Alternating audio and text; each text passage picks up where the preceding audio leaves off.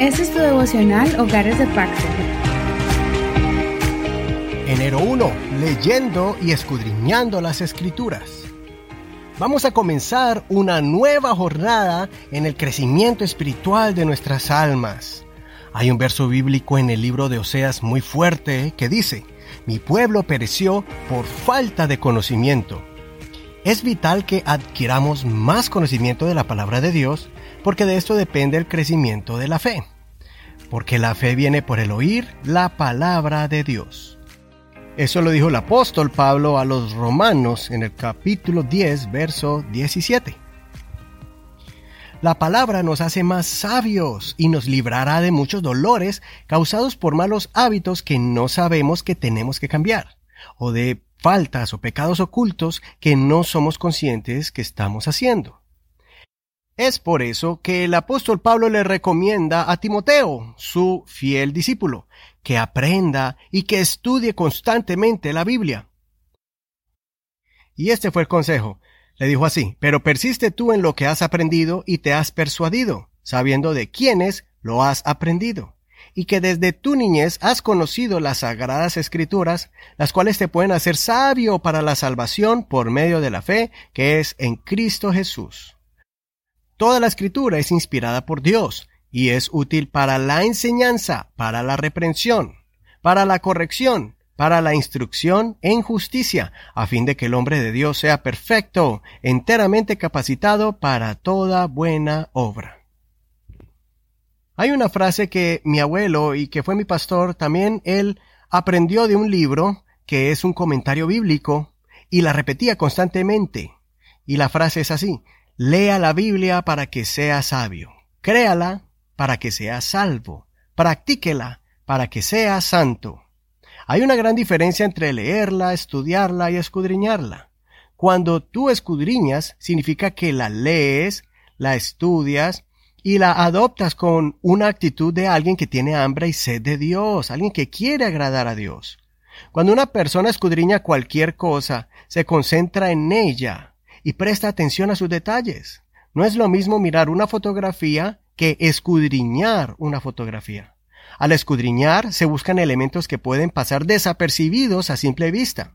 Por eso escudriñar requiere de tiempo, ya que no es una acción que puede desarrollarse de forma apurada. Cuando estudiamos el Salmo 119 podrás recordar las palabras del salmista que anhelaba siempre escuchar, memorizar y poner en práctica las leyes de Dios. Él sabía que ahí está la fuente de vida. En las escrituras aprendemos a cómo vivir justa y piadosamente en la tierra, cómo ser exitoso en todo lo que haces. Aprenderás consejos prácticos para vivir y convivir en armonía en tu hogar y poder resolver conflictos con nuestro prójimo.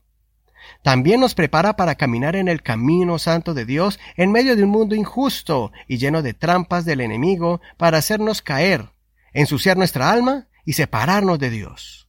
Pero si tienes la palabra en tu corazón y la retienes, así como cuando alguien sostiene una lámpara en la oscuridad, cada uno podrá llegar a la meta y decir como Pablo en 2 Timoteo capítulo 4 versos 7 y 8. He peleado la buena batalla. He acabado la carrera. He guardado la fe. Por lo demás me está guardada la corona de justicia, la cual me dará el Señor juez justo en aquel día, y no solo a mí, sino también a todos los que aman su venida. Esa es la razón por la que este año vamos a comenzar con una sección especial de este devocional. Antes de seguir estudiando un nuevo libro de la Biblia, como, como lo hicimos el año pasado, el pastor Carlos Rodríguez ha sentido en su corazón enseñarnos durante los próximos 40 días varias estrategias para poder escudriñar las escrituras de forma efectiva. Son varios métodos y nos va a compartir estos métodos muy eficaces para que tú desarrolles el estudio de la Biblia y puedas obtener el mayor conocimiento posible cada vez que leas la Biblia. Mañana vamos a explicar en qué consiste estos métodos y cómo va a ser el orden para seguir estos métodos.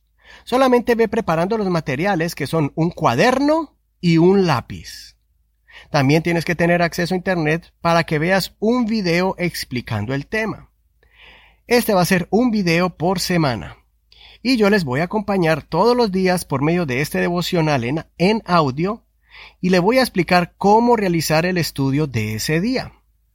Después de los 40 días, te vas a sentir completamente seguro de que vas a entender mucho mejor la palabra de Dios aplicando estas técnicas de aprendizaje.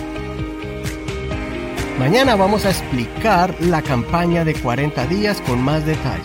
Soy tu amigo y hermano Eduardo Rodríguez. Que el Señor Jesús te dé mucha sabiduría para estudiar las escrituras.